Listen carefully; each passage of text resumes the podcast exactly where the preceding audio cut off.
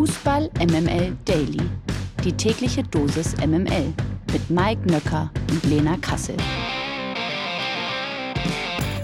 Einen wunderschönen guten Morgen. Es ist der 14. Februar. Es ist Valentinstag. Happy Valentine's Day. Selbstverständlich an alle Lovebirds, aber auch an alle Singles. Am Valentinstag soll man ja egal wen man lieb hat, vielleicht einfach nochmal deutlicher sagen, dass man ihn lieb hat und an dieser Stelle auch nochmal an alle lieben November-Kinder ein herzliches Gali-Grü. Eure Eltern, ja, die waren am Valentinstag nicht nur romantisch essen, das nochmal vorangeschoben. Und was dieser Mann dazu zu sagen hat, das werden wir jetzt erfahren. Guten Morgen, Mike Nöcker. Einen wunderschönen guten Morgen und natürlich äh, einen wunderschönen guten Morgen auch an alle Blumenhändlerinnen und Blumenhändler, die heute ihren großen Tag haben. Was denn? Nee, ich habe ich hab auch was für dich vorbereitet. Ja, hast du? Was denn? Ja, weil du ja so ein kleiner Valentine generell bist und den Tag ja so sehr liebst, habe ich für dich ein Gedicht. Mhm. Jetzt bin ich mal gespannt. Die Rosen stechen, die Veilchen stinken, scheiß auf die Blumen, wir gehen einen trinken. Was hältst du so, davon? So. so völlig richtig. Das ist das. Lena, du verstehst mich. Es ist ja aber nicht nur Valentinstag heute, da ist ja noch was, was so ein bisschen ha, herumwabert in der Atmosphäre. So ist das. Das Topspiel der Woche. Denn Valentinstag hin oder her, heute Abend erwartet uns das Kracher-Achtelfinale in der Champions League. Paris Saint-Germain aus der Stadt der Liebe empfängt äh, Bayern München im Hinspiel. Und ich äh, nehme mal an, äh, sie haben mehr Hiebe als Liebe für die Bayern vorbereitet. Ähm, man kann aber so oder so sagen, bei den Teams lief es zuletzt nicht ganz so richtig rund. PSG verlor sogar die letzten beiden Partien. Zuletzt gab es ein 1 zu 3, eine Niederlage gegen die AS Monaco. Und auch bei den Bayern hat man ja immer noch das Gefühl, dass nicht so alles so rund läuft, wie es denn laufen sollte. Deswegen an dich natürlich, äh, Lena, die Frage, was erwartet uns heute Abend für ein Spiel? Gibt es aus deiner Sicht einen Favoriten? Ja, ist so ein bisschen schwierig. Du hast ja schon angedeutet, ne? Beide Mannschaften haben Probleme und ich finde, beide Mannschaften haben ihr eigentliches Prunkstück gerade nicht so in der besten Verfassung. Also bei den Bayern war es ja gerade auf europäischer Ebene, ähm, da wo eben alle einen guten, wenn nicht sogar sehr guten Kader haben, dieses Mia San Mia, also das familiäre, enge und vertraute Miteinander auf und neben dem Platz eine feste Einheit mit einem Selbstverständnis, einem sehr, sehr guten Spirit und vor allem dieser Spirit, ähm, ich glaube, den können nur ganz, ganz wenige haben. Gerade solche Konstrukte wie PSG eben nicht, weil sie, weil sie konstruiert sind und weil sie diese DNA nicht haben, weil ihnen Identität fehlt. Und das hat die Bayern in den letzten Jahren unfassbar stark gemacht. Und das Selbstverständnis, der Flow, auch dieser psychologische gute Lauf, von dem Nagelsmann immer spricht, der ist aktuell nicht da. Und das haben eben auch nochmal die Äußerungen nach dem Bochum-Spiel deutlich gezeigt von eben Julian Nagelsmann oder Leon Goretzka. Man ist nicht zufrieden. Unterm Strich hatten sie im Kalenderjahr 2023 nur eine richtig überzeugende und Bayern-like Halbzeit. Das war die erste Halbzeit gegen Mainz im DFB-Pokal. Jetzt kommt äh, das erste Aber. PSG, und darüber habe ich dann vielleicht nachgedacht, ist vielleicht dann auch der richtige Gegner zum genau richtigen Zeitpunkt, weil das Spiel geistert ja schon seit der Auslosung ohnehin die ganze Zeit über dem Verein. Alles ist seit Wochen auf dieses eine Spiel ausgerichtet. Vielleicht fehlte auch gerade deshalb in sehr vielen Aktionen die Leichtigkeit in den vergangenen Spielen. Eine gute Vorstellung jetzt gegen Paris, das kann ein Brustleser für die weitere Saison sein und PSG ist nicht in Topform, ist absolut schlagbar. Diese, diese drei Offensiven da vorne, Messi, Mbappé und Neymar, haben nicht nur atmosphärische Störungen wegen WM-Finale und so weiter und so fort, sondern sie, sie spielen auch momentan einfach Kacke, weil sie nicht fit sind. Und wenn die drei da vorne nicht funktionieren, dann bleibt bei PSG noch sehr, sehr wenig übrig, weil sie waren immer das Korrektiv, das Ausgleichende. Wenn wir uns im Gegensatz dazu das, das Verhalten gegen den Ball anschauen, fehlendes Pressing, fehlende Spiel Spielidee auch ein bisschen. Also es ist immer auf dieses individuelle Stückwerk ausgelegt und wenn die individuelle Klasse der drei nicht da ist, dann ist da nicht mehr viel. Und ähm, deshalb glaube ich, wenn vor allem Mbappé nicht fit ist, er soll ja wohl auf der Bank sein, ähm, dann fehlt äh, PSG vor allen Dingen die Dynamik und die Tiefe. Dann ist sehr, sehr viel Statik da.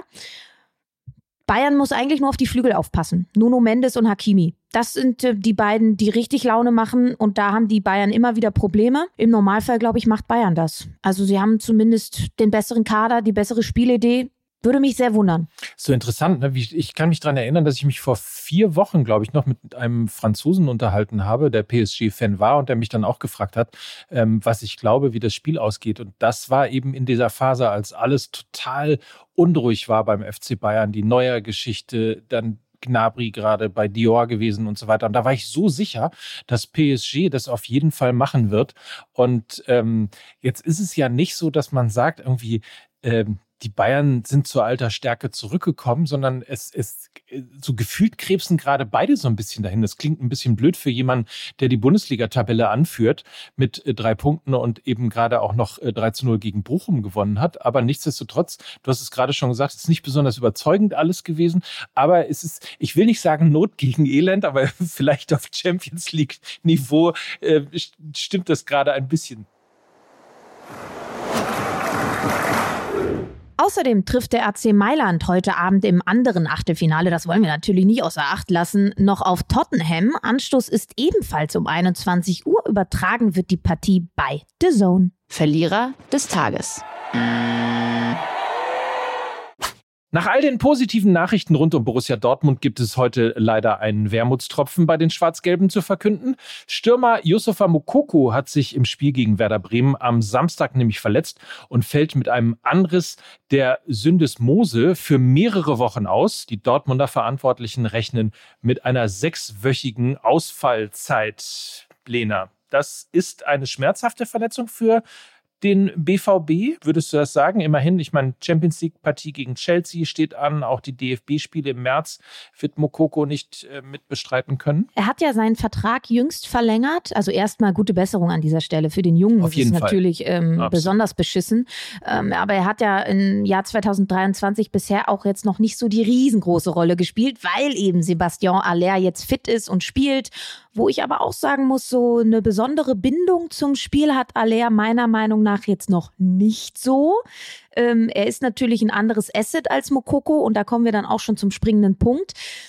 Ich glaube, deshalb hat äh, Edin Terzic auch am Wochenende auf ihn gesetzt, weil er eben ein wendiger Stürmer ist, ein anderes, ein anderer Spielertyp als Alea oder auch Modest. Da fehlt ihnen jetzt eine Zutat für die Offensive. Wir werden in ein paar Wochen noch darüber reden, glaube ich, dass genau dieser wendige Spielertyp jetzt da vorne fehlt, um auch vielleicht so tiefstehende Gegner zu knacken oder vielleicht auch, weil in Umschaltsituationen dann das Tempo fehlt, weil Modest und Alea das jetzt nicht so unbedingt haben. Ich glaube, wir werden über Mokoko noch reden. Vielleicht ja schon morgen, dann werden wir auf jeden Fall noch mal etwas intensiver auch über die Begegnung Dortmund gegen Chelsea reden und natürlich dann deine geschätzte Expertise hier wieder hören. Bislang, genau wie du es gerade eben gesagt hast, erstmal gute Besserung in Richtung Dortmund, in Richtung Yusufa Mokoko. Gewinner des Tages.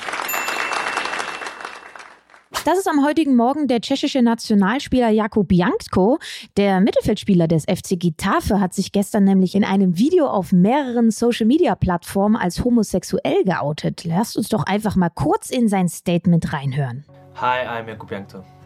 Like everybody else, I have my strengths. I have my weaknesses. I have a family. I have my friends. I have a job, which I've been doing it as best as I can for years with seriousness, professionalism, and passion. Like everybody else, I also want to live my life in freedom, without fears, without prejudice, without violence, but with love. I'm homosexual, and I no longer want to hide myself. Wie jeder andere auch, möchte ich mein Leben in Freiheit leben, ohne Ängste, ohne Vorurteile, ohne Gewalt, aber mit Liebe. Ich bin homosexuell und will mich nicht länger verstecken. Das sind starke Worte. Ich habe das sehr gefeiert, als ich das gestern äh, gelesen habe, weil ich mich so gefreut hat, dass sich endlich äh, auch ein aktiver Fußballer geoutet hat.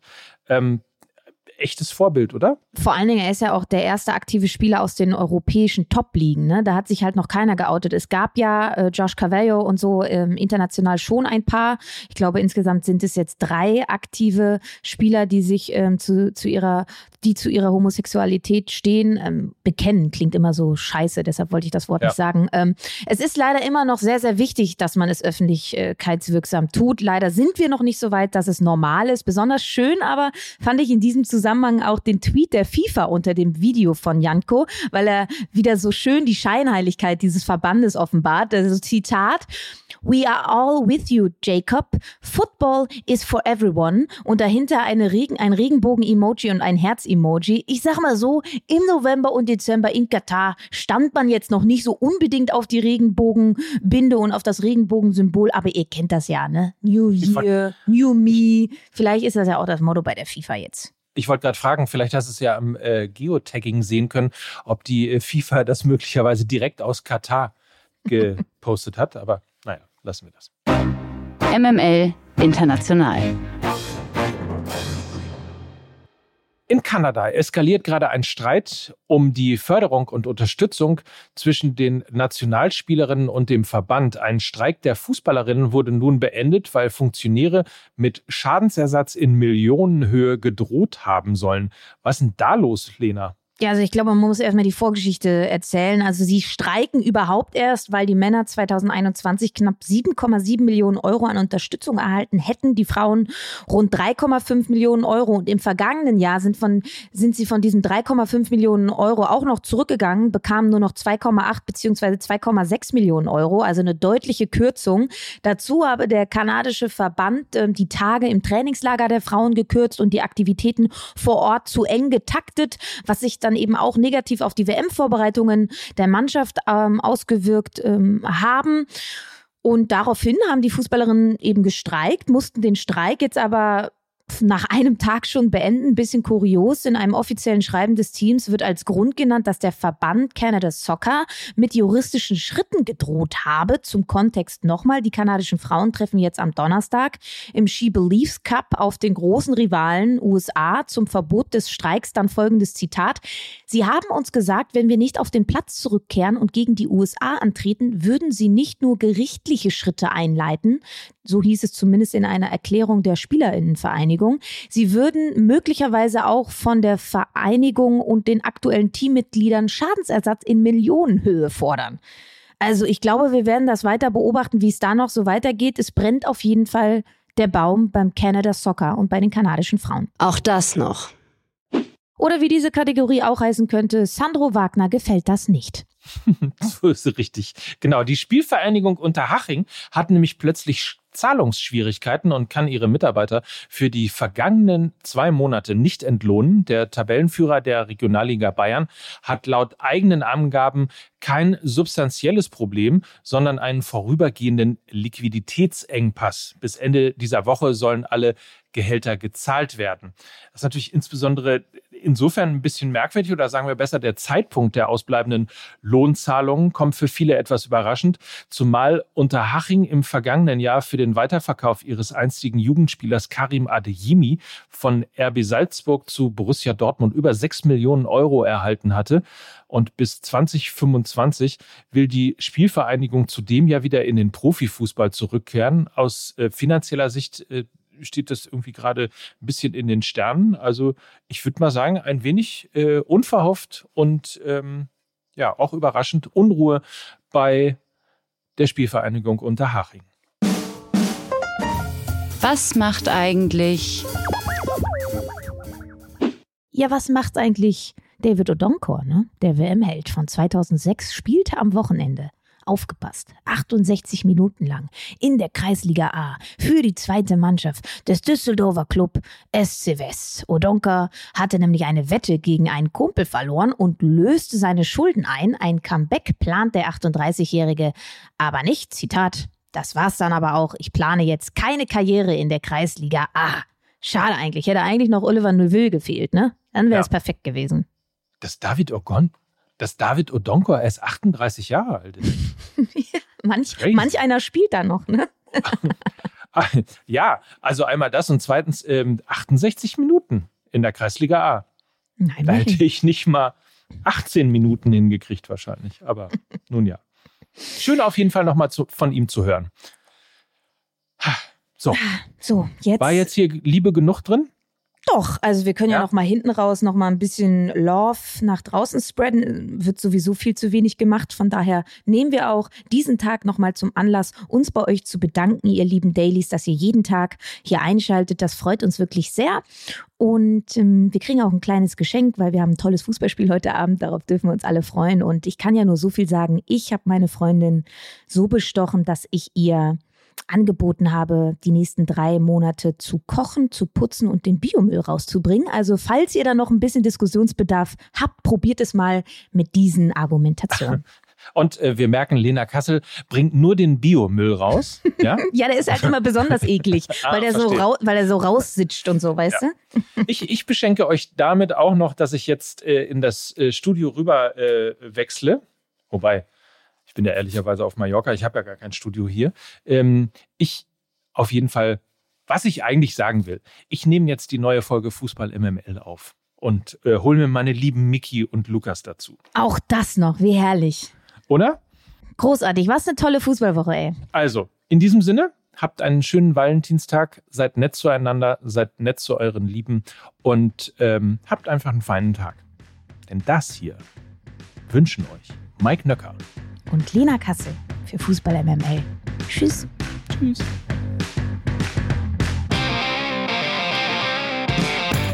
Dieser Podcast wird produziert von Podstars bei OMR.